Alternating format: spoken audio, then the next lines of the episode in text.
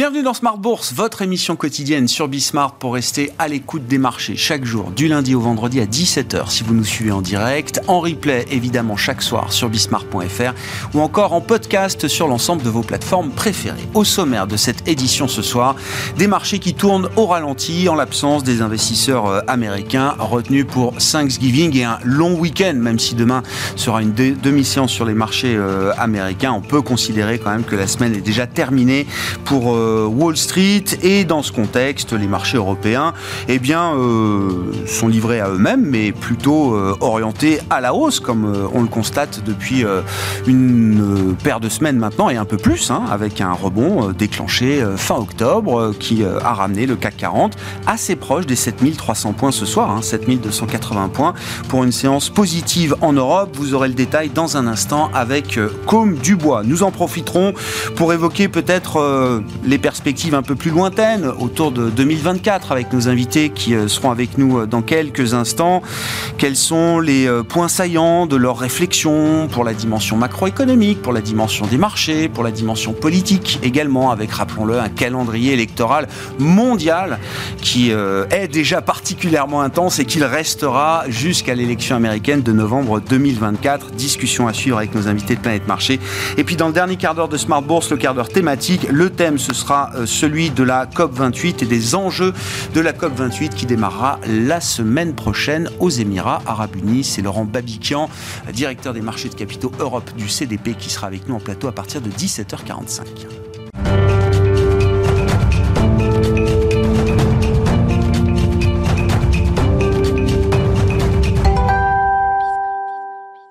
D'activité aujourd'hui sur les marchés en l'absence de Wall Street, mais néanmoins une séance positive pour les indices européens. Les infos clés du jour avec Comme du Bois. La bourse de Paris évolue sans tendance ce jeudi alors que les marchés américains sont fermés pour Thanksgiving. Les investisseurs ont pris connaissance aujourd'hui des indices PMI flash pour l'Allemagne, la France, le Royaume-Uni et la zone euro. Concernant la zone euro, il ressort à 47,1 en novembre, soit un plus haut de deux mois, après 46,5 en octobre. Du côté des Pays-Bas, la bourse d'Amsterdam reste stable aujourd'hui après la victoire du parti d'extrême droite de Gerd Wilders. Le PVV récolte autour de 30 37 sièges sur 150 au Parlement néerlandais. Les négociations en vue de former un gouvernement débuteront demain. Du côté de la Turquie, la Banque centrale a décidé ce jeudi de relever son taux directeur de 500 points de base. Sur le front du pétrole, les pays de l'OPEP+, qui ont reporté leur réunion de ce week-end à jeudi prochain, ont opté pour une rencontre en distanciel. En réaction, les cours du pétrole repartent à la baisse. Le baril de Brent perd plus de 1,5% autour des 80 dollars du côté des valeurs, pas de mouvement notable aujourd'hui, à noter cependant la progression de LDC. Son titre progresse jusqu'à plus de 4,5% au cours de la séance. Le groupe agroalimentaire spécialisé dans la volaille, avec des marques comme Le Gaulois, Loué ou Marie, a présenté des résultats semestriels au-dessus des attentes, boostés par la très forte augmentation du profit opérationnel courant et du résultat net du groupe. Demain, la séance boursière américaine sera écourtée de moitié en raison du Black Friday. Côté statistique, les investisseurs prendront connaissance des chiffres de l'inflation japonaise pour le mois d'octobre. Ils prendront également connaissance de l'indice de confiance des consommateurs au Royaume-Uni pour le mois de novembre, ainsi que de l'indicateur IFO du climat des affaires en Allemagne pour novembre. Tendance, mon ami, chaque soir, les infos clés du jour sur les marchés avec Comme du Bois dans Smart Bourse sur Bismart.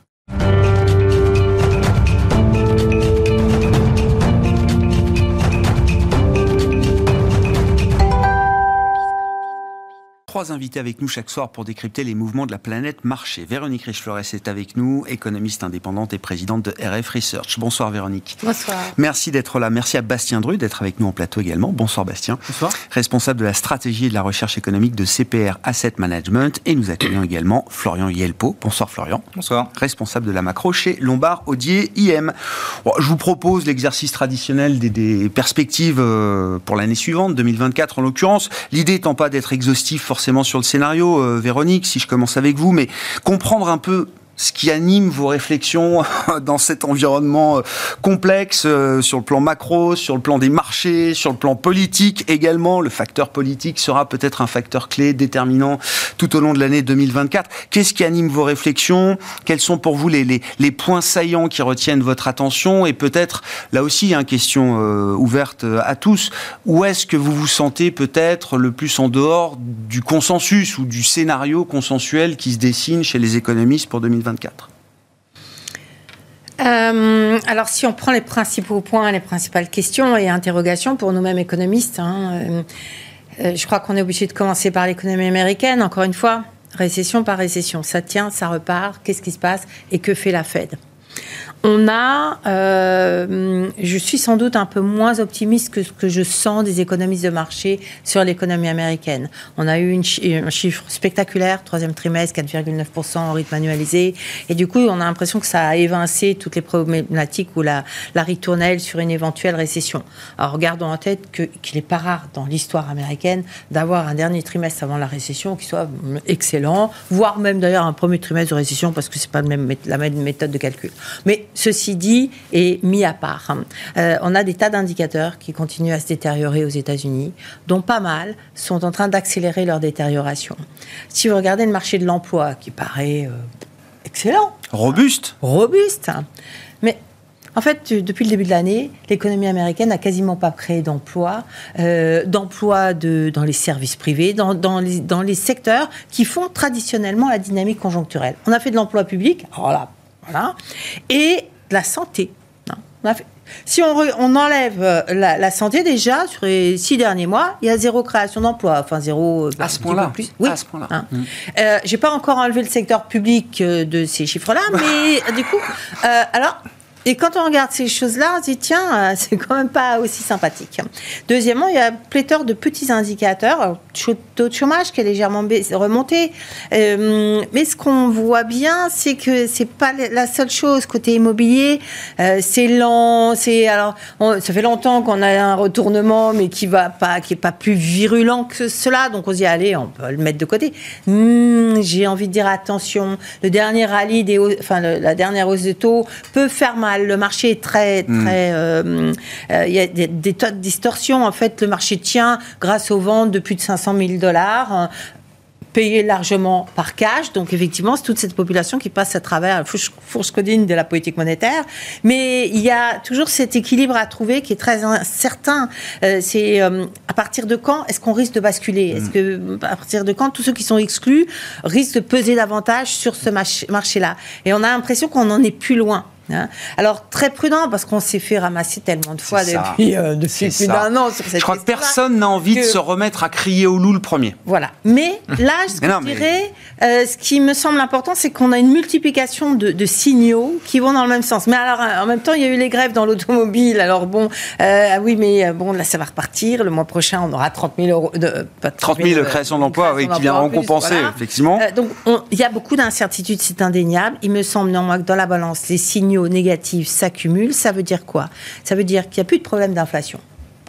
En tout cas, conjoncturel. Je reste convaincu qu'on n'est pas sorti de l'auberge d'un point de vue euh, structurel. Mais voilà, pour les 12, 9 ou 12 prochains mois, il n'y a plus de problème d'inflation. Je pense que la Fed, donc, retrouve de la marge de manœuvre. Et du coup, je me dis, bah, qu'est-ce qui la retient d'agir contre ces signaux négatifs? Euh, et, je reprends mes tablettes et mes machins. Et ce que je vois, c'est qu'à chaque fois qu'on est arrivé sur un point haut des taux directeurs, ce qui me semble correct comme hypothèse aujourd'hui, eh bien, euh, la Fed n'a pas attendu qu'on rentre en récession. Elle n'a pas attendu qu'on ait euh, un point de hausse du taux de chômage pour agir. En réalité, elle a fait, avec plus ou moins de décalage, mais en moyenne, 250 points de base de baisse de ses taux directeurs, le temps que le taux de chômage prenne un demi-point. On a 4 dixièmes de hausse de taux de chômage depuis le point bas qui était en avril. On a une multiplication des signaux, plus de risque inflationniste. Je pense que la Fed, en fait, contrairement à ce qu'elle nous dit, a de la marge de manœuvre pour agir. Et j'ai l'impression que c'est là qu'on va avoir peut-être une bonne surprise. Alors, une bonne surprise, elle ne vient jamais seule. Une bonne surprise, ce serait une fête. stress euh, conjoncturel un peu plus marqué que. Il faudra un déclencheur quand même pour la réserve fédérale américaine. Tout à fait. Et ce déclencheur, je crois qu'il est du côté de l'immobilier quand même. Euh, mais c'est également dans ce secteur-là qu'elle n'a pas envie de faire une fausse note. Parce que c'est potentiellement là qu'effectivement, comme après la crise bancaire, les taux à 10 ans perdent 50 points de base, le marché immobilier repart Et comme tout de en suite, ça 14, repart. et tout de suite les loyers repartent. Eh oui. Donc elle n'a pas le droit de se tromper parce que quand on a un écart aussi important entre la hausse des loyers et les salaires, on sait bien que si ça continue, dans un an, dans deux ans, on aura un problème de salaire. C'est c'est inévitable. hein. Et, et ils peuvent pas se tromper. Et je pense également que c'est pour ça qu'ils supportent pas que les taux longs baissent trop vite et qu'il y a tout de suite un, un rétropédalage sur les positions antérieures. On nous dit non, non, non, mais vous savez, on n'a pas fini, où il y a encore de l'inflation, Ah, bien c'est la guerre, etc. Donc on, on navigue comme cela, avec du coup quelque chose qui est absolument pas confortable pour des économistes, c'est-à-dire qu'on est dans l'épaisseur du trait. Il n'y a pas. Il nous semble que la Banque centrale américaine va trouver les moyens d'agir probablement plus que ce qui est pricé aujourd'hui. Euh, on va avoir du stress conjoncturel, mais finalement, euh, on a des acquis de croissance qui Hmm. sont aussi assez solides. On arrive à passer à travers, donc ça nous fait quoi? Un scénario de croissance de, je sais pas, un et demi. de- Il faut qu'on affine, on n'a pas fini, mais Ouais, un ouais, de croissance, avec un semblant de récession, quelque chose qui, en tout cas, stimule la fête. Et euh, la- l'autre question, mais je vais. euh, Oui, on va faire tourner la parole, bien sûr, mais allez-y, Véronique. La partie longue de la courbe des taux, bien évidemment. Ouais. Est-ce que est-ce qu'on a là aussi quelque chose qui se met en marche, en ordre de marche par rapport à ce que je viens de dire sur la Fed Auquel cas, boum, euh, c'est quand même une sacrée marche d'escalier. Elle n'est pas intégrée. Elle n'est pas intégrée, je- on comprend. Et même nous, on n'a pas envie de communiquer là-dessus. On a plutôt envie de dire attention, il y a de la place pour un apaisement, mais derrière, ça va repartir très vite, surtout si on n'a pas de récession. Donc, mais euh, il faut faire attention à sa communication, parce qu'en l'occurrence, euh, euh, ce que- ce qu'on voit aujourd'hui, c'est beaucoup de raisons pour une quantification de la courbe des taux. Et ça, ça tient le marché. Même si derrière, cycliquement, on n'a pas de quoi alimenter un cycle. On, Mm. on voit bien, hein, euh, la, la courbe, elle n'est pas encore euh, positive ou à peine, enfin, elle tourne autour. Mais on n'a vraiment pas un appel d'air tel qu'on a d'habitude et ça suffit à maintenir le marché à flot et à faire que euh, les sept merveilles, les sept, euh, voilà, euh, des merveilles. C'est ce que vous racontez, Florence. c'est la- Vous êtes convaincu euh, qu'on est dans une fin de cycle, mais comme le cycle est atypique, la fin de cycle est aussi atypique, et c'est une fin de cycle qui peut s'étendre dans le temps. En tout cas, c'est le discours que vous avez porté jusqu'à présent, c'est ça, euh, Oui. J'aime bien le terme de inconfortable. C'est que euh, je pense qu'on a. enfin, J'ai commencé ma carrière en 2005 et je me souviens distinctement de ce qui s'était passé entre 2007 et 2008. C'est justement cette phase de fin de cycle, Ouais. ce que les, les Américains appellent late cycle. Euh, C'est-à-dire que la banque centrale arrête de monter ses taux, elle les garde, elle les garde inchangés pendant un certain temps et cette période-là est généralement plus longue qu'on ne le pense. Et on commence à prendre des paris euh, dans une direction ou dans l'autre, pas assez de hausse, trop de hausse, du coup euh, on est long action ou on est défensif vis-à-vis des actions, et en général on s'en mord pas mal les doigts. Euh, Est-ce que cette fin de cycle, elle est atypique? Pas tant que ça. Une fin de cycle, en général, c'est quatre, quatre traites de marché. C'est les taux qui montent, c'est les émergents qui surperforment les développés, les matières premières qui montent et le dollar qui baisse. On tique quand même pas mal de cases aujourd'hui avec de la volatilité, euh, d'où l'inconfort aussi. C'est qu'on essaie, on essaie de reconnaître des, on essaie de reconnaître des, un phénomène et on n'en voit qu'un bout euh, et on est un petit peu euh, Oui, puis c'est assez récent quand même. Enfin, la baisse du dollar, c'est pas ce, voilà, c'est pas ce qu'on voyait en début d'année. Les émergents, ça fait quelques semaines sur fond de baisse du dollar qu'on voit des actifs émergents reprendre un peu de, de- de leadership, mais c'est très très récent quand même là. hein. Du coup, là où on va être hors consensus, c'est justement de, de dire, ben, si ça se trouve, on vient de commencer cette phase de Ouais. cycle, cette phase de stabilisation, et ça pourrait durer plus longtemps qu'on ne le pense, ça pourrait nous porter assez loin dans le 2024. En fait.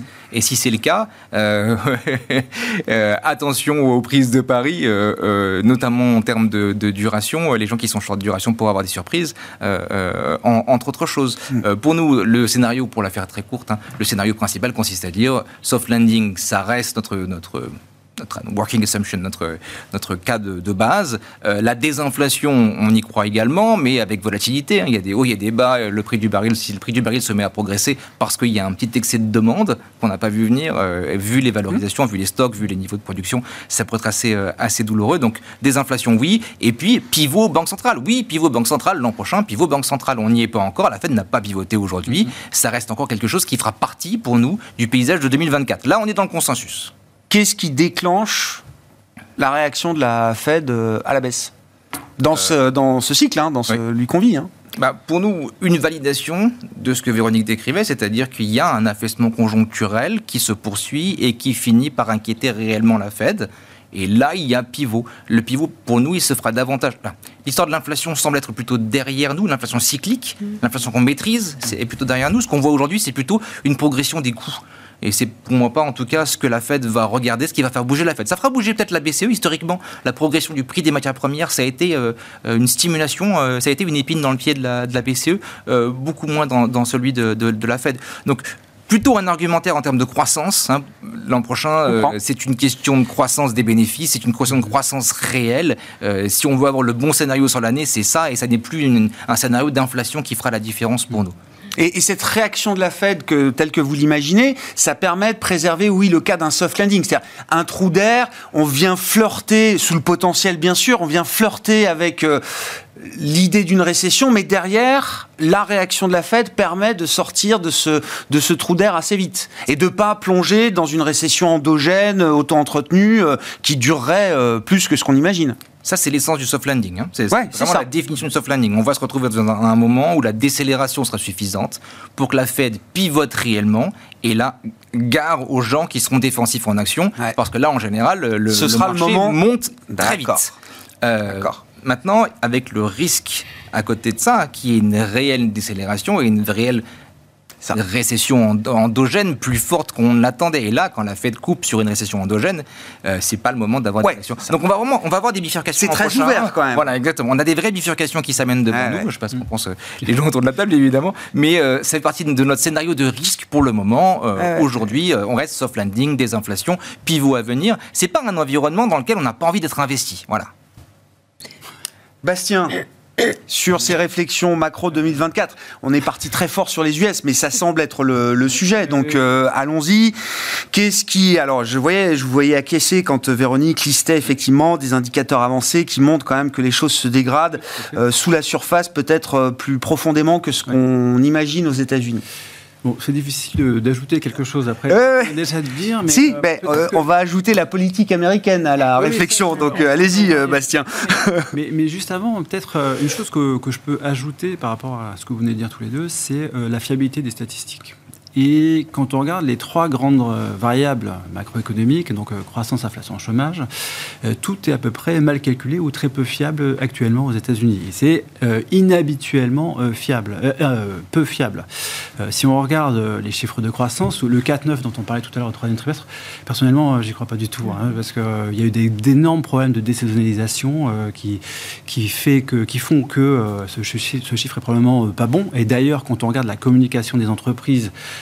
euh, on n'a jamais eu, enfin, c'est pas qu'on n'a jamais eu, on a, un nombre d'entreprises qui communiquent sur la faiblesse de la demande qui a très fortement augmenté euh, sur les derniers mois. Euh, je trouve ça très contradictoire avec des chiffres de croissance qui seraient très bons au troisième trimestre. Je pense que les entreprises connaissent à peu près leur marché et savent à peu près de quoi elles parlent. Donc, j'aurais plutôt tendance à, faire confiance aux entreprises. Donc, sur la croissance, déjà, c'est une chose. Ensuite, sur le marché du travail, eh ben, les, les, statistiques, elles sont particulièrement peu fiables. Déjà, de manière générale, hein, sur la, la, méthodologie euh, du BLS pour calculer euh, voilà, les créations d'emplois, on peut se poser beaucoup de questions, mais là, en fin de... C'est un des chiffres les plus révisés au monde. Hein. Oui, c'est ça. Les NFP. non, mais, tous les chiffres ont été revus pour cette année. Très oui, et en plus les révisions, oui. Et puis, euh, il y a aussi des hypothèses qui sont faites sur le taux de survie des entreprises, qui, enfin, ça, en fin de cycle, c'est un peu la tarte à la crème. On sait que c'est relativement peu fiable. Donc ça, c'est en plus de ça, voilà, on a la croissance qui est relativement peu fiable, on a le marché du travail qui est relativement peu fiable. Et en plus de ça, euh, sur euh, l'inflation, pour terminer, hein, sur la troisième variable, euh, on a aujourd'hui 4% d'inflation sous-jacente, dont 3 quarts en contribution du logement, des, loyers, grosso modo, hein, en grosse approximation, dont on sait que dans la vraie vie, ils ont, ils ont déjà, ils sont aujourd'hui une croissance de zéro. Quoi. Donc l'inflation, elle, est sans doute largement en dessous, dans la vraie vie, de ce que c'est, de ce, ce qui est affiché par, par le, BLS pour le CPI. Quoi. Donc pour ces trois grandes variables, c'est euh, bah, très peu fiables. Donc là, on est dans une phase où la Fed, pour boucler, elle est vraiment dans le judgmental. Quoi. Donc là, c'est vraiment, elle va pouvoir prendre ses décisions sans, sans vrais chiffres très très fiables. Et je pense ils vont sur le terrain. J'ai vu ça, j'ai lu ça l'autre jour. Là, je sais plus quel membre de la Fed était sur le terrain face à des, des entrepreneurs ou des. Non mais vote à main levée. Qui qui voit les prix monter encore? Ils font des votes à main levée maintenant pour essayer de sentir un peu. Non mais c'est le beige book, c'est les anecdotes de terrain. C'est hyper utile, mais c'est vrai qu'on se dit ça peut pas être le seul paramètre pour décider d'une politique monétaire. Quelques années, ça s'appelle The Fed License et voilà, ils vont écouter. Ben voilà. des, des, salles entières, de, de, soit de, de ménages, d'entreprises, donc ils vont écouter tout un tas de, personnes. Oui, ils ont conscience quand même que l'appareil statistique, et pas qu'aux États-Unis, hein, au Royaume-uni, c'est ah, spectaculaire. Les taux de réponse des hein, enquêtes de travail euh, sont, euh, sont, sont, quasi nuls aujourd'hui. Plus personne ne répond aux enquêtes, c'est déjà un premier problème. Oui, hein. ça c'est un vrai problème. Bah, oui. il, y a, aussi en Allemagne, j'ai vu que les, chiffres d'emploi avaient été extrêmement revus euh, à la baisse récemment. Mais bon, tout ça pour dire que la Fed va devoir voilà, prendre des décisions, on sent de chiffres à, peu près fiables. Et ce qui va se passer, c'est qu'on on devrait assister à la poursuite bah, de, la montée du taux de chômage, hein, euh, en tout cas publié euh, par le BLS, c'est le seul qui existe, donc on est obligé de, de s'y fier. Et euh, à un moment donné, il va y avoir des pressions des, politiques, du Congrès ou peut-être même de la Maison Blanche, qui vont faire que la Fed va devoir faire, ah. marche arrière, quoi. C'est comme ça que l'histoire va se dénouer. C'est vraiment comme ça que, que, ça va se passer, quoi. Ça sera vraiment avec des pressions politiques. Quand Powell ira au, au Congrès donc il témoigner. Euh, voilà, exactement. C'est à ces moments-là qu'il va se faire euh, cuisiner. Donc ça avait déjà commencé la dernière fois, et ça va être de plus en plus fort. Et la pression sur la Fed va être vraiment de plus en plus forte, avec notamment bah, des articles de presse qui vont dire mais qu'est-ce que fait la Fed alors que le taux de chômage est en train de monter. Euh, le tout en pleine campagne électorale, quoi. Oui. Alors là, c'est. Non, mais oui. Puis quand on connaît l'historique de Powell avec Trump, euh, je pense que voilà, ça va, ça va être assez savoureux de voir les commentaires de, de Trump euh, sur Powell et la Fed. Je rappelle quand même que euh, quand il était président, Trump avait qualifié de Trump de, du plus grand ennemi de, du, pays. Quoi, hein. Powell. Trump avait qualifié Powell de ennemi numéro un des États-Unis. Est-ce notre plus grand ennemi, c'est la Chine ou est-ce que c'est Mais je me souvenais plus. Il voulait quoi, Trump? Il voulait un dollar fort, un dollar faible? Ça, ça il ne savait pas. D'accord ok. Euh, mais en, gros, il voulait des taux négatifs. Hein. Il voulait, il disait, mais regardez ce que comme en Europe. Ah oui, c'est vrai. Japonais, c'est vrai qu'il était fasciné par nos taux négatifs. Oui, j'ai oublié ça. Donc voilà. et puis là, donc euh, ce, qui, beaucoup de conséquences euh, aussi. Donc là, c'est pas encore vraiment dans les thèmes de marché qui sont joués, mais les élections américaines, évidemment, auront des impacts extrêmement forts. là, c'est grand bazar. Hein, la politique américaine, ça a toujours été, mais là, c'est encore plus que d'habitude. Euh, quand on voit ce qui s'est passé, notamment en Chambre des représentants, ou euh, voilà, par rapport euh, à la possibilité d'un shutdown, enfin, c'était quand même assez ahurissant hein, avec le Kevin McCarthy qui a été destitué par les siens. et pour, pour cette année, donc, on va avoir une présidentielle où on a déjà un candidat déclaré. a priori, on aura Biden, sans doute Trump. On aura aussi euh, Kennedy, donc le, neveu euh, de JFK, en candidat indépendant, mais personne n'en parle. Peut-être Joe Manchin également, qui est tenté visiblement. Euh, tout à fait. Et je, il est quand même très probable qu'il se présente. Donc ça sera une configuration qui va être complètement atypique. Et tout le monde prend Kennedy à la rigolade. Dans les intentions de vote, il est à 20%. Quoi. Donc il est à 20%. Historiquement, les indépendances sont toujours fait détruire dans les, le paysage duopolistique de la politique américaine. Là, peut-être que l'histoire peut être différente. Bah, tout à fait, surtout que voilà, euh, Biden, il est quand même assez euh, mal aimé euh, par, par l'électorat démocrate de ces derniers temps, notamment par rapport à ce qui se passe au Proche-Orient. Mais voilà, ça, je pense que ça va être très particulier quand même cette fin d'année. Bah, il faut réfléchir à l'idée d'un Trump bis. Hein, encore une fois, les dernières élections montrent, et l'élection du jour aux Pays-Bas montre que la dynamique populiste est quand même toujours là, bien présente, etc. Oui, l'ascension. Ah, si, je, reviendrai bien, si je peux. Euh, je pense que euh, ce qui est important, euh, me semble-t-il, pour les investisseurs, on a envie de dire soft landing, oui, Même moi, finalement, j'arrive à peu près à cette configuration.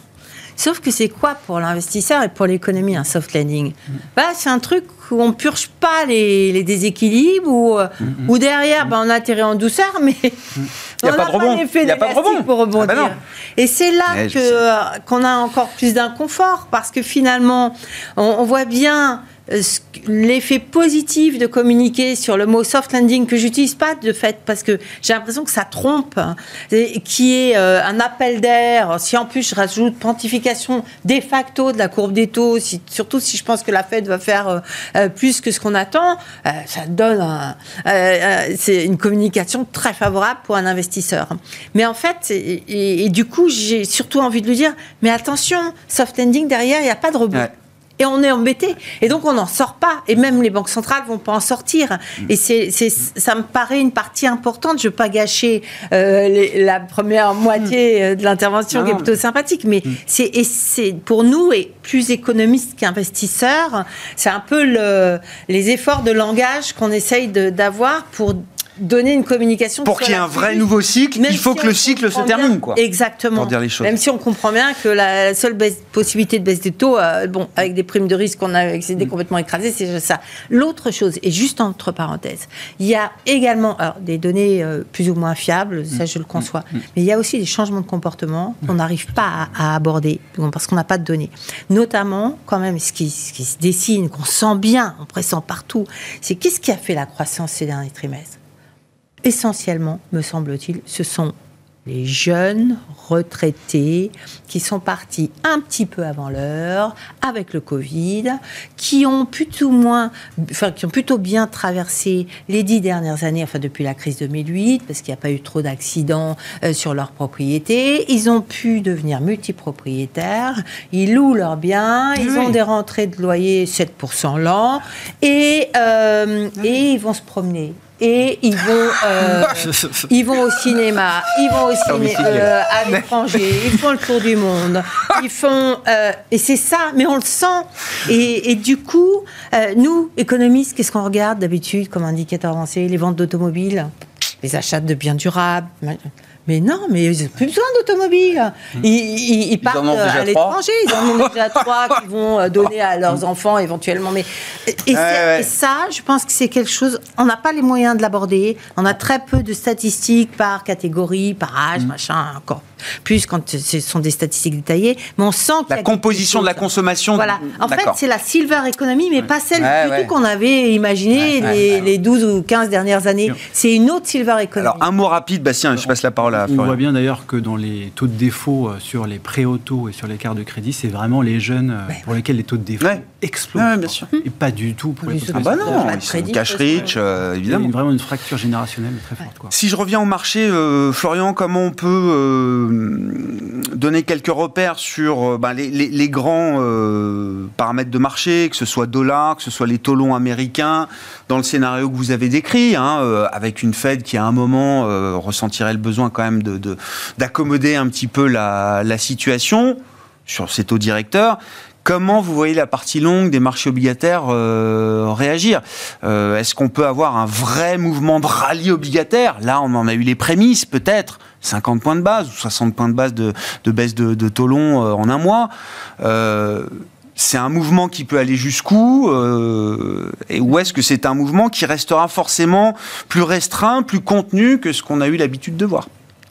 Euh, alors c'est une très très longue question, euh, Mm. mais euh, le- notre, notre point de départ consiste simplement à réfléchir structurellement où, où est-ce qu'on va. On en, a, on en a déjà échangé à ce sujet-là il y a quelques, quelques mois, je pense. Taux réel, prime d'inflation. Taux réel, aujourd'hui, avec la dynamique d'épargne qu'on a, je parle même pas de, de- de dynamique de politique monétaire, avec la dynamique d'épargne, on a, asséché, on, a, on a asséché une grande partie de l'épargne disponible. Mm. Euh, euh, cet assèchement, mécaniquement, il fait monter les taux réels. On a des taux réels aujourd'hui entre 2 et 2,25. Pour nous, ça nous semble un point d'ancrage euh, qui devrait rester avec nous pendant un certain temps, en tout cas, et ça va assez loin euh, vis-à-vis de notre horizon de, de prévision. Si on rajoute 2% d'inflation par-dessus anticipé, on est à 4, 4,25. Ah, c'est rigolo. Ouais. C'est plus ou moins l'endroit où on est euh, euh, aujourd'hui. Donc pour Ouais. nous, en gros, la fenêtre de tir, euh, disons D'accord. 4,25, euh, 4,75, euh, c'est un point de stabilisation intéressant sur le taux 10 ans à long terme, aussi longtemps qu'on n'a pas un accident euh, conjoncturel. Euh, ça, c'est quelque chose qui nous va, qui nous va relativement bien. Euh, Est-ce que ça veut dire qu'on est défensif par rapport à la duration bah Non, on pense pas du tout. On pense au contraire que si votre horizon d'investissement, c'est... euh, 3, 4, 10 ans, Mais oui. c'est une occasion. Profiter de ce rendement. euh. Exactement. On a un gérant qui, c'est- qui dit chez, chez nous, c'est un- une lifetime opportunity. C'est Ah ouais. une opportunité qu'on ne voit qu'une seule fois dans, dans- qu'on ne verra qu'une seule fois dans sa vie. Oui, s'il y a effectivement euh, vrai des inflations et une inflation structurelle qui n'explose pas, c'est-à-dire que la régionalisation euh, et le vieillissement de la population n'ont pas raison euh, de, de l'inflation qu'on a pu connaître à 2%, euh, Ouais. à 2% euh, depuis, euh, depuis, euh, depuis quelques temps. Donc le- pour nous, le, case, le, le cas sur Hmm. la- le monde obligataire, il est, il est, il est redevenu très positif. C'est Là où on a des anticipations de rendement positif sur l'année qui vient, c'est justement sur la partie obligataire. D'accord. Parce que s'il y a pivot, s'il y a soft landing, c'est difficile de voir vraiment euh, quelque chose de négatif euh, arriver. Ce sera Year of the Band, cette fois. non, mais On is back. bon, this back. Vous savez comme moi. Euh, c'est plus sur les equities. où On va Alors voilà, sur la partie des- action. Des, des petites montées d'angoisse. Ouais. Euh, moi, j'aime beaucoup euh, l'idée euh, que ce qu'on appelle l'upside, c'est-à-dire la, capacité de rebond que vont avoir les, les actions, devrait rester limitée. En plus de tout ce qui vient d'être évoqué, l'une des raisons qui fait que 2024, on a vu des rebonds aussi, 2023, pardon, on a vu des rebonds aussi forts, c'est le sentiment de marché. C'est-à-dire qu'on a des investisseurs dont le sentiment a profondément bougé, rapidement, fortement, sur quelques valeurs notamment. Simplement, aujourd'hui, on est dans une, dans une situation qui est très différente de ce qu'on avait en décembre dernier. En décembre dernier, on avait à la fois l'argent euh, retail, donc l'argent des privés, des Ouais. particuliers, qui était peu positionné, voire même qui était très défensif. Euh, on, on sortait de l'histoire euh, du Bitcoin, euh, on sortait du bain de sang lié à la, remontée des, à la première vague de remontée des Ah taux ouais. sur justement les valeurs technologiques. Euh, euh, cet argent-là, aujourd'hui, il est confortablement retourné dans le marché action. Mm. Euh, nous, les grands institutionnels, on est aussi retourné dans le marché action et on n'y est pas retourné par, principalement par les valeurs US, par les, valeurs, par les actions américaines, mais globalement par les émergents et l'Europe, c'est-à-dire l'endroit qui, qui n'a pas beaucoup monté cette année. Donc, tout ce qu'on appelle euh, cette, ce dry powder, donc cette, cette poudre sèche, aujourd'hui, elle est déjà dans le marché. Donc, le vent dans les voiles, il est déjà derrière nous, on ne l'aura pas pour Ouais, ouais. 2024. comprends. Donc 2024, si on veut que les actions Les montent, flux, c'est fait, quoi. les flux, c'est fait. Si on veut que 2024, les actions montent, il nous faut de la vraie croissance réelle. Il nous faut des earnings qui progressent. Il nous faut des résultats qui soient devant les attentes, qui sont déjà, qui sont déjà euh, mine de rien, euh, euh, assez élevés. Donc, le, voilà, le, à 4523 points, le S&P, il est cher. hein. il est cher avec des taux à 4,5, 4,20. euh, euh, C'est cher. Comme à 4600, il était cher avec des taux à 3,5. Euh, il y a une notion de cherté aujourd'hui. Le sentiment de marché a rendu la- l'argument de cherté sur les marchés actions euh, particulièrement important pour votre scénario 2024. Pour nous, s'il y a quelque chose de cher aujourd'hui, c'est les actions. S'il y a quelque chose de pas cher aujourd'hui, c'est les obligations. Maintenant, si vous avez le luxe du cash, c'est encore mieux. Toujours. Oui. Un petit peu. Oui, bien sûr. Et dans le monde action, euh, qui vous paraît cher, euh, évidemment, c'est aux États-Unis que c'est le plus cher. Il n'y a pas de doute Ah bah, C'est là-dessus. La, la D'accord. se concentre sur Oui, un oui, nombre de titres euh, dont les earnings sont très difficiles à prévoir. Il y a pas Et donc, en termes de positionnement, il faut privilégier l'idée de, de, de marchés qui ont encore de, de, de la valeur de ce point de vue-là. Fin de cycle, ce qui surperforme, c'est justement Ouais. plutôt les choses qui sont value, plutôt les émergents, plutôt les choses qui sont déjà, euh, qui, qui, qui sont de les laisser pour compte euh, du cycle précédent. Hmm. Euh, C'est-à-dire, euh, c'est pas les financières en 2007, 2000, enfin, en 2007, et c'est pas euh, et, et c'est pas la tech ouais. aujourd'hui probablement. Mais voilà, à voir. Et vous estimez là que le, le- le consensus bénéficiaire pour 2024 est déjà presque trop ambitieux? On est revenu euh, très vite, très agressivement sur des idées de, euh, de, de bénéfices, de progression à deux chiffres aux États-Unis notamment? Oui, alors Ouais. c'est low, low double digit, Ouais. disent les analystes, c'est-à-dire euh, à deux chiffres, mais au début des deux chiffres, euh, ça reste néanmoins, euh, disons, assez ambitieux si on est en soft landing. Soft landing, ça ne veut pas dire croissance forte. Non, non. ça veut dire une, une récession de faible envergure dont on arrive à se débarrasser rapidement en l'espace d'un ou deux trimestres. Hmm. Euh, 12-13% de croissance, c'était les résultats. Ça semble assez, assez difficile. Et donc ce qu'on voit sur cette fin d'année, c'est au mieux un rallye d'automne ou de Noël, j'en sais rien, mais c'est pas le redémarrage d'un cycle euh, positif euh, encore pour les actions. En tout cas, on n'a pas toutes les évidences qui permettent de le dire. sauf dans le cas où, d'un coup, magiquement, les taux lots baissent de 150 points de base. Et ça, ça suffirait à, vraiment réveiller le marché euh, action et à le faire grimper. On l'a déjà vu plusieurs fois. Depuis 2020, mm. tous les gérants euh, actions ont appris ce qu'était la sensibilité taux. Il hein. faut être très très clair. En 2020, si vous aviez raté l'impact de la montée et des baisses des taux sur vos actions, sur vos actions, sur vos actions globalement, vous étiez derrière vos, indices. Mm. Donc l'une des clés, alors c'est soit les earnings, mais c'est déjà quand même assez cher, soit, soit une baisse des taux marqués sur la, stratégie de marché ou les réflexions de marché que vous avez pour 2024, Bastien, euh, d'accord avec l'idée qu'il faudra enfin, sortir être peut-être moins agressif sur euh, les États-Unis, les Magnificent Seven, et que c'est peut-être le moment de se positionner de manière un peu contrariante par rapport aux tendances qu'on a vues, hein, lourdes quand même, euh, Nvidia, euh, etc. voilà. On est encore dans une phase où on a le bad news is good news. Ouais, c'est ça. On est vraiment encore là-dedans, et ça me fait. Enfin, je pense à ce que tu disais tout à l'heure sur la phase de 2007 où en fait, bah, finalement, euh, les, actions n'avaient pas du tout euh, décroché à ce moment-là. Quoi. Et c'est à partir du moment où il y a une sorte de, prise de conscience collective que euh, ah, le taux de chômage avait beaucoup monté d'un coup, c'est à partir de cette prise de conscience que effectivement les marchés actions avaient complètement mm. dévissé. Quoi. C'est mm. vraiment ça qui avait déclenché cette phase de baisse pour, pour les actions. Et là, on n'y est pas encore à cet événement-là. Donc ça peut durer encore un petit peu de temps, hein, c'est ce qu'on disait tout à l'heure. mais je pense vraiment pas que ce soit le début d'un nouveau cycle euh, sur, sur les actions. je, pense pas se méprendre sur euh, la valeur et la qualité de ce rebond de fin d'année. Prenons ce qui est bon à prendre, mais euh, n'en tirons pas des conclusions trop, trop lointaines pour l'instant. Hein.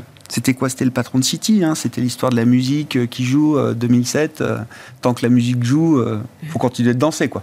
A un peu cette. Non, mais si on se replonge dans l'ambiance de 2007, c'est exactement, ça. Et voilà, aujourd'hui, c'est très difficile de ne pas être dans les actions. Enfin, de ne pas avoir d'action du tout. Voilà, c'est très coûteux, quoi. Véronique, je voulais qu'on parle de l'Allemagne quand même. Oui. Bah oui, parce que. Pour l'Europe ou. planche de salut ou planche pourrie. Euh, non, mais c'est, enfin, moi je vois ça comme, euh, enfin, quand même, faut se mettre ce qu'ils ont subi en trois ans maintenant. Hein. Enfin, je veux dire, euh, la fermeture de, enfin, la fermeture, la, réduction de la mondialisation et des échanges, quand même gros premier coup dur. le modèle énergétique complètement mis à plat avec l'invasion de l'Ukraine par la Russie. Et là, c'est même le modèle budgétaire allemand qui est en train de vaciller, de trembler avec euh, ben, à la fois une règle d'or budgétaire qui limite considérablement la capacité de s'endetter pour euh, le budget fédéral, et en même temps un hors-bilan qui n'a cessé d'exploser ces dernières années. On est quasiment à un trillion d'euros de, hors-bilan, d'enveloppes cumulées, de, hors-bilan accumulées, chacune de ces enveloppes ayant des objets bien précis. Et donc, euh, voilà, le séisme du moment, c'est Karlsruhe qui dit, bah non, on ne peut pas réallouer des enveloppes hors-bilan comme ça, n'importe comment, dans le budget fédéral, même si c'est pour faire du bien à la planète, puisque le but était quand même de financer des projets de transition euh, énergétique, ce qui a priori coche quand même toutes les cases euh, politiques du moment. Tout à fait. Donc on rappelle hein, pour euh, quand même les auditeurs, il s'agissait d'une d'une partie de l'enveloppe qui avait été votée pour le, lutter contre les effets du Covid en 2021, enfin pour 2021 qui n'a pas été utilisé, que le gouvernement Scholz a euh, fait glisser euh, sur le budget 2022. Et euh, l'opposition a fait appel à la, Cour de Karlsruhe, qui effectivement considère que c'est inconstitutionnel, que l'argent voté pour une certaine utilité doit être utilisé non seulement pour cette utilité, mais ne peut pas bouger euh, d'une année, glisser d'une année sur l'autre. Et cet argent avait été euh, notamment donc alloué au fonds de reconstruction et euh, pour le climat, etc. Donc, alors, Vaste sujet, énorme sujet. D'abord, l'incompréhension ou la sidération par rapport à l'Allemagne, à sa pratique, hein, à ses pratiques budgétaires et, la politique hein, qui, qui donne le sentiment de se tirer des balles dans le pied en permanence. Donc, c'est, c'est et surtout sur des, surtout aujourd'hui c'est parce que l'Allemagne, vous l'avez dit, est à nu en fait. Hein. Tout le modèle allemand est, euh, est tombé, euh, est tombé très bas. On ne sait pas où mhm. d'ailleurs, mais euh, industrie très mal portante. Hein. et dans les éléments qui sont également très mal vécus et qu'on sent bien, qui vont être très difficiles, c'est que la reprise post 2008 en Allemagne, ça a été l'automobile à destination de la Chine. Ah non, mais oui, oui. Aujourd'hui, qu'est-ce qui se passe? Ce sont les Chinois qui sont en train de tailler des croupières euh, aux, aux- aux constructeurs européens, les Allemands en premier lieu, et de reprendre leur marché. Donc, il n'y a, pas beaucoup d'issues. Et euh, alors, un, l'incompréhension totale. Deux, qu'est-ce qu'ils vont faire maintenant? Est-ce qu'il y a de la place pour un compromis politique? Si on ne trouve pas de compromis, Parce qu'on est d'accord, c'est pas Hier. une question d'argent. Hein. Non, bah, je veux dire, c'est.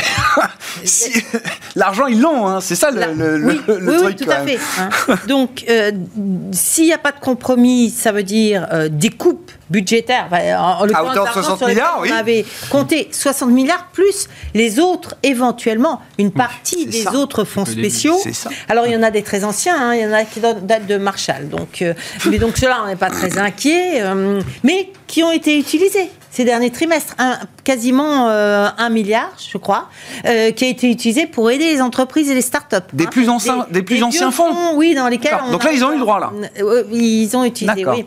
Euh, et donc finalement, c'est ça se limite pas à 60 milliards. Non, ça non. peut être beaucoup Bien sûr, d'autres hein. enveloppes peuvent être touchées. D'autres enveloppes touchées, parce que si, si la décision fait jurisprudence, bah, a priori, elle fait jurisprudence, Exactement. ça s'applique à tout. hein. Exactement. Et donc, conséquence immédiate sur le budget, les finances publiques, alors que l'économie allemande a été portée à flot par les, les- dépenses publiques, les subventions aux entreprises, des tas de secteurs qui ont été très subventionnés, qu'on n'imagine pas pouvoir survivre aujourd'hui quasiment sans le maintien de ces subventions.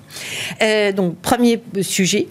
Deuxièmement, s'il n'y a pas compromis, euh, euh, il y a forcément euh, des élections quelque part anticipées avec une extrême droite euh, qui arrive au deuxième euh, rang des, sondages aujourd'hui, hein, et euh, donc une menace politique à la fois pour l'Allemagne et sans doute pour le reste de l'Europe, hein.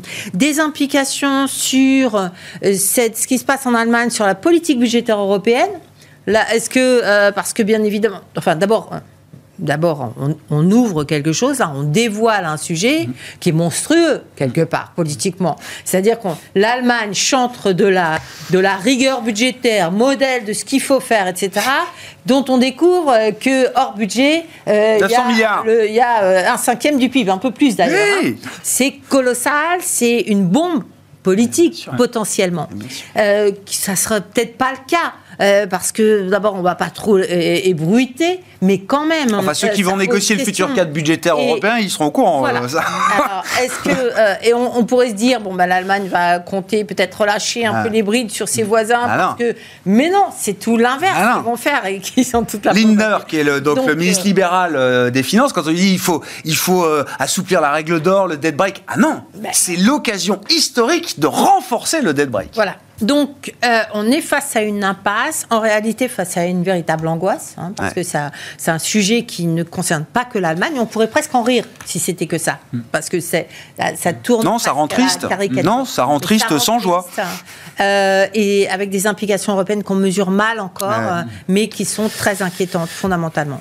Et in fine, avec un risque politique à la clé, hein, Hmm. euh, qui a quand même des échéances électorales qui se préparent et on aimerait bien qu'en Allemagne euh, des choses Qu'on s'entende bien. Ce qui, est, ce qui est dramatique et qui ne fait pas rire, c'est que l'Allemagne a les moyens de se reconstruire comme jamais. Oui, oui, tout à fait. ouais. C'est ça qui est, je trouve, terrible, vu de ce côté du Rhin, où on n'a pas de leçons à donner à personne, et certainement pas l'Allemagne, mais... euh, Ce qui est un peu euh, original, hein, c'est qu'on pourrait, si on tient un peu le trait, c'est qu'on pourrait avoir une crise de la zone euro, cette fois-ci, qui a un épicentre qui est en Allemagne, quoi. Mmh. Parce que euh, c'est vraiment euh, cette, euh, ce scandale de, enfin scandale, ce problème de Cette révélation, cette révélation. qui, euh, qui, qui pourrait bloquer un certain nombre de, de discussions euh, en Europe pour le- les futurs budgets, pour les futurs plans d'investissement. Complètement. Et en fait, on aurait vraiment cette, crise, cette nouvelle crise de la zone On n'y est pas encore, mais on pourrait imaginer que ça aille jusqu'à une crise de la zone euro avec un sens. Alors qu'on croyait justement avoir fait des pas de géants Exactement. suffisants pour euh, écarter le risque existentiel euh, Ouais. qui a plané depuis sa naissance sur l'euro.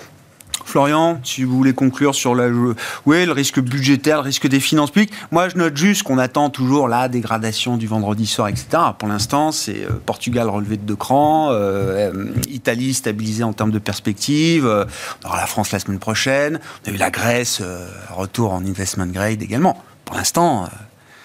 Les agences et le marché nous disent pas qu'il y a une urgence immédiate euh, sur les finances publiques. C'est peut-être la, solution euh, pour arriver à boucler notre histoire de soft landing. C'est que jusqu'à présent, ce qui a porté, ce qui a empêché qu'on sombre rapidement dans une récession, c'est l'étendue de l'aide publique. Il hein. faut rappeler la taille des plans euh, qui, ont été, qui ont été déployés depuis le Covid. Hein. On parle aux États-Unis de plus de 40% de, de, de, déficit sur PIB, c'est-à-dire plus cumulé.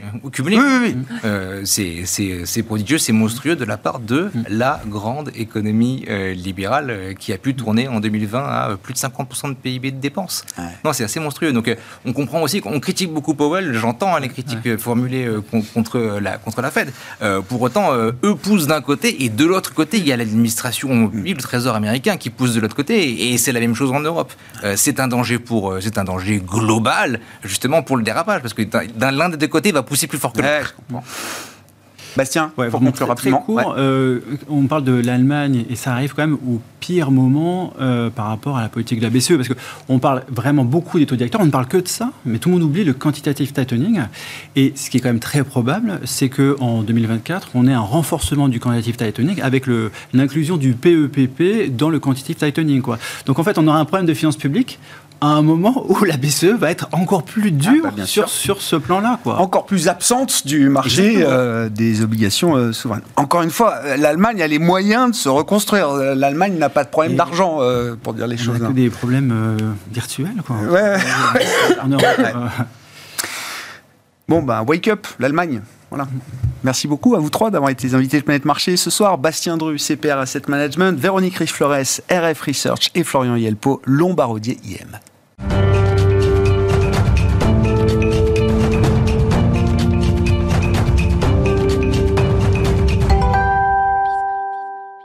Le dernier quart d'heure de Smart Bourse, c'est le quart d'heure thématique. On est à une semaine de l'ouverture de la COP 28 aux Émirats Arabes Unis. Nous évoquons les enjeux de cette euh, COP 28 avec Laurent Babiquian à mes côtés en plateau, le directeur des marchés de capitaux Europe du CDP. Bonjour Laurent.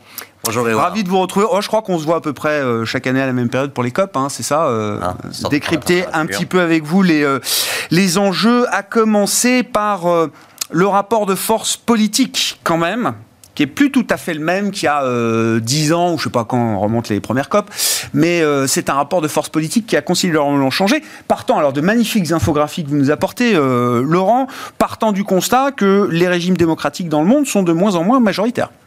Ah oui, ça c'est le, ça c'est The Economist Democracy Index chaque année qui publie euh, selon 10 critères un classement des pays euh, selon leur euh, degré de maturité par rapport à la démocratie. Et en fait, en 2022, il n'y a que 45% de la population mondiale qui vit en démocratie. C'est les zones en bleu et le principal continent qui fournit des démocraties, c'est l'Europe.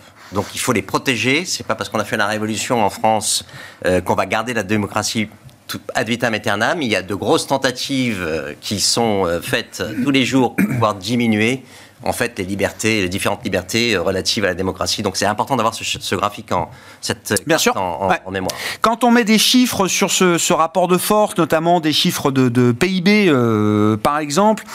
Là aussi, le monde a changé. C'est vrai que le rapport traditionnel se faisait entre le, G7, qui existe euh, toujours, bon an, mal an, et ce qu'on a euh, appelé les BRICS. Alors, c'était euh, l'acronyme du chef économiste de Goldman Sachs, ça remonte à 15 ou 20 ans, j'en sais rien. Bon, les BRICS existent toujours, mais maintenant, on considère qu'ils vont bien au-delà des cinq pays BRICS et que c'est le Global South qui compte, comme on dit.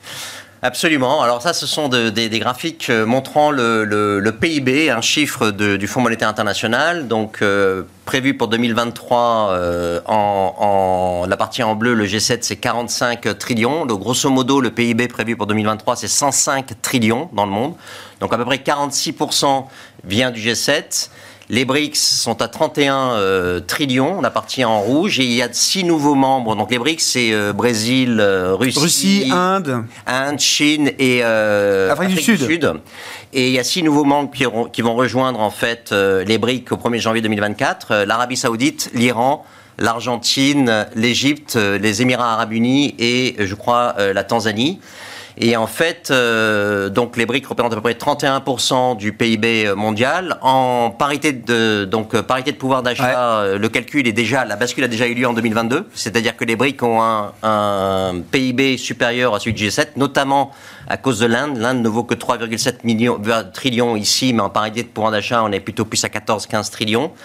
Et donc, ce qui est intéressant dans ce graphique, c'est de voir que une fois que les nouveaux entrants vont rejoindre les briques, ça va représenter 45% de la production de pétrole mondial, de pétrole mondial, et l'essentiel des métaux rares nécessaires justement à la transition. Donc euh, le G7 euh, perd en fait Oui. euh, du- du- de la vitesse. Il y a une bascule qui a lieu en ce moment. C'est à mon avis le gros point en fait de tout ce qui se passe en ce moment Ouais. au niveau politique, géopolitique euh, et, et autres, économique. C'est cette bascule qui a lieu de l'Occident vers l'Orient. Quand on regarde les chiffres de Goldman Sachs pour 2050, qui ne prennent pas du tout en compte l'impact du changement climatique, la perte de biodiversité, Non, tout ça, c'est on y va, L'économie. On, on prend les mêmes, on prend les Oui. mêmes modèles et on fait la même chose.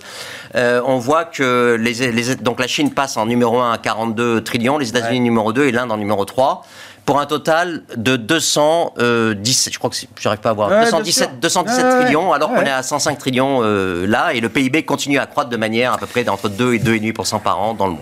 Bon, si on regarde le rapport de force à travers les, euh, les marchés financiers et à travers les émissions de carbone, puisque c'est quand même le sujet de la COP, euh, le climat, qu'est-ce qu'on Ouais, alors, retient comme enseignement du coup là ce qui est- ce qui est très intéressant, c'est que donc, les États-Unis, c'est 4% de la population mondiale, 26% du PIB mondial, comme on l'a vu avant, et 42% de la capitalisation boursière mondiale. Quel succès Super Ah. efficace, pour le moment, super efficace encore. Euh, la Chine, c'est 16% de la population mondiale, 10,6% de la capitalisation boursière mondiale et 20% du PIB mondial. Bon, l'Inde n'est pas sur, le, sur ce schéma de capitalisation boursière, hein, c'est dans, dans, dans les autres euh, pays, euh, Other Developed Other? Market. D'accord. Mais l'Europe, on est euh, aux alentours de, je crois, euh, 7 ou 8% de la population mondiale. On est à 11% euh, si on prend euh, donc les des marchés. de l'Union européenne, Ouais. euh, 11% de marché. Et euh, le, le PIB européen est à peu près à 20 trillions, donc à peu près la même chose que la, que la Chine.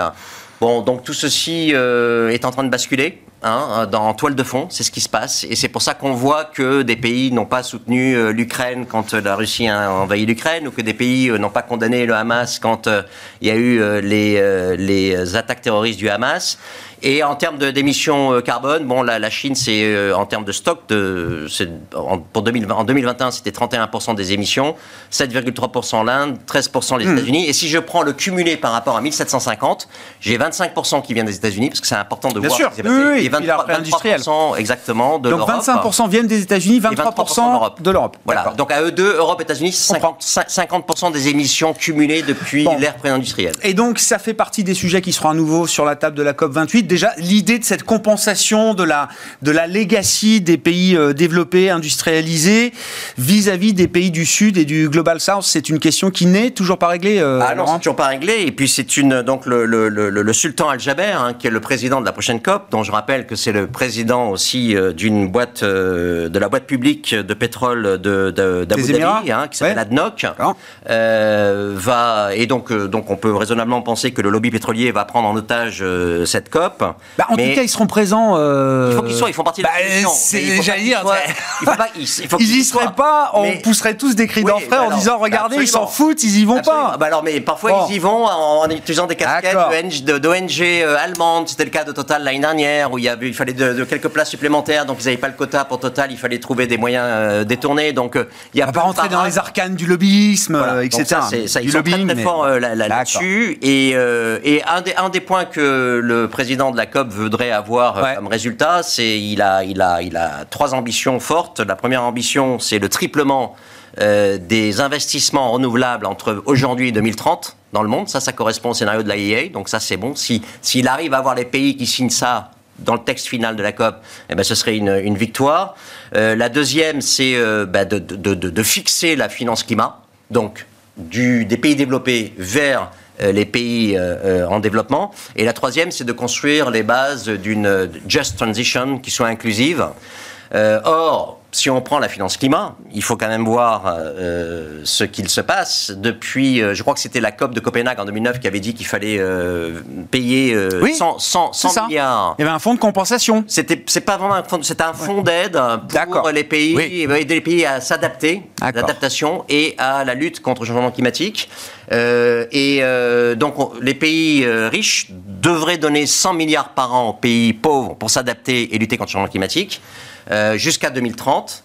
Or, les derniers chiffres de 2022, c'est qu'ils donnent 83 milliards.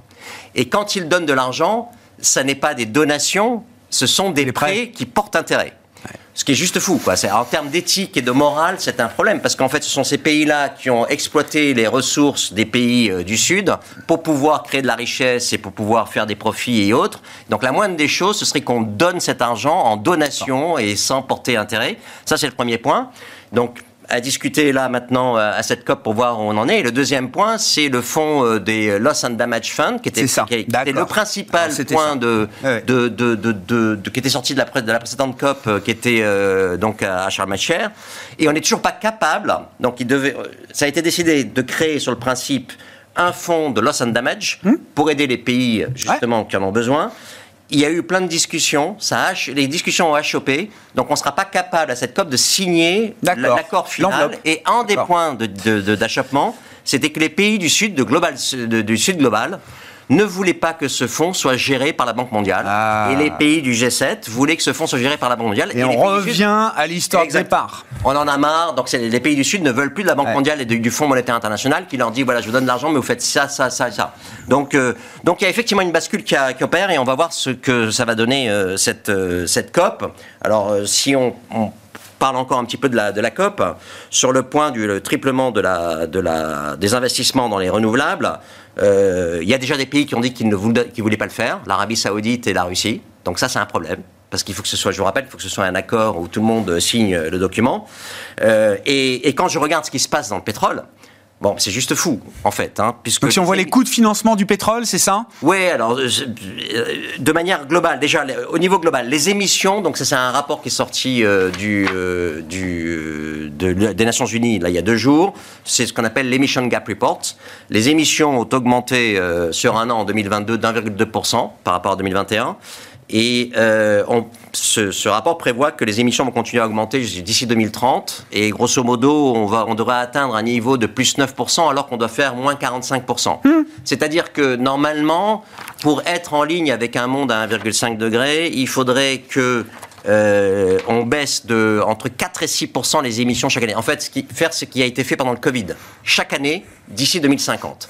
Bon, Oui, oui. donc on n'est pas du tout, on est Non. à l'opposé, on, est, on près, fait l'inverse. Et d'ailleurs, Et- euh, c'est ce que vous montrez avec ce graphe. Ah oui, le, voilà. le- le marché accorde des coûts de financement euh, Pareil. au plus bas, comme jamais, euh, que ce soit le secteur pétrole et gaz ou le reste euh, du marché. Absolument, absolument. Et alors ça, c'est ça, c'est ça, ça, c'est très intéressant parce que ça démontre en fait que toutes les institutions financières qui ont rejoint des, des, organis- des alliances net zéro, hein, regroupées sous le terme barbare de GFANS, donc la Net Zero Banking Alliance, Net Zero Asset Manager Alliance et, autres, eh bien, euh, il faut qu'ils construisent des portefeuilles alignés sur Net Zero et des portefeuilles, euh, oui, alignés sur Net Zero et avec des étapes intermédiaires à 1.5.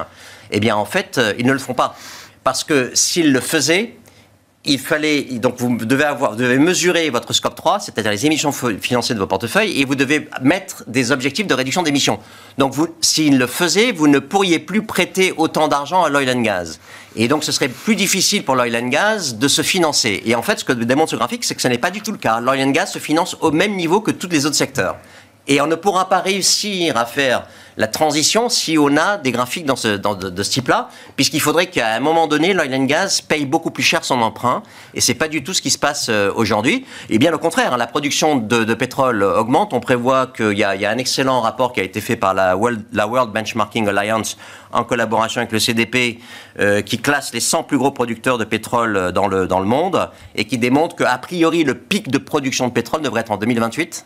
Oui, oui, avant que 2030. d'ici, voilà, Oui, oui. avant 2000, a priori. Oui. Et il y a une grosse. euh, Pic de consommation, hein. Euh, non, pic de production, Production, de pétrole. il y a un grand débat entre le pic de production de pétrole L'AIE la dit pic de production, Ouais. pic de consommation. Ouais. L'AIE dit pic de con- consommation. Ouais. Certains pensent encore qu'il y aura un pic de production. Ouais. D'accord. Voilà. Donc, euh, donc. Bon, on me l'a fait le coup il y a 20 ans du eh de ouais, production. hein. c'est- bien le problème. Avant le schiste, euh, avant euh, l'exploration euh, très Tout profonde, etc. hein. Tout à fait. Là, c'est prévu pour 2000, euh, 2028, ce qui veut dire donc que les boîtes de pétrole continuent à augmenter leur production. Et quand ce rapport analyse les 100 premières euh, pro- sociétés de production, euh, on a vu que donc j'invite les téléspectateurs à voir ce rapport World Benchmarking Alliance Oil and Gas Benchmark. Plus de 50% de ces sociétés payent encore la partie variable de leur CEO liée à une augmentation de la production. Donc tant qu'on sera dans ce, type de manifestation totalement folle, on ne pourra pas régler les problèmes. Hein, puisque leur but c'est d'augmenter la production. Et euh, si je regarde les profits, euh, ça c'est les chiffres de l'IEA en 2022, les profits du pétrole, c'est 4 trillions. 4 Oui, trillions. oui, d'accord. Bah oui, oui. Enfin bon, les profits, je sais pas, du secteur bancaire, les profits du secteur tech. J'ai pas la comparaison, j'ai pas les chiffres sous les yeux. Oui, effectivement. C'est c'est 4 C'est trillions. voilà. euh, Donc, c'est 4 euh, trillions pour le pétrole, c'est peut-être plus pour euh, si on prend les euh, GAFAM ou les 7 magnifiques Ah oui, aux États-Unis. proba- proba- voilà. Probablement, Euh, mais bah c'est oui. 4 4 Oui, millions pour le pétrole, alors qu'on doit, alors qu'on doit en- enclencher des processus de baisse de. de, de, Alors, il n'y a, a pas de raison que ça change, si vous voulez. Eh ben, on verra ce qui ressort en tout cas de la COP 28. Il faudra qu'on parle de l'Europe une, une autre fois. Euh, Laurent, on n'a plus le temps, on a épuisé le quota de temps. Ah Bah, bon, ouais. écoutez, on parle. Euh, L'Europe pour une prochaine fois. Merci beaucoup Laurent d'être venu en amont de la COP 28 pour euh, poser les enjeux avec euh, effectivement la, la perspective que vous nous avez apportée sur ce nouveau rapport de force et ce, ce monde qui bascule effectivement vers l'Orient et le Global. South. Laurent Babiquian, Merci directeur beaucoup. des marchés de capitaux Europe du CDP qui est avec nous, l'invité de ce quart d'heure thématique de Smart Bourse.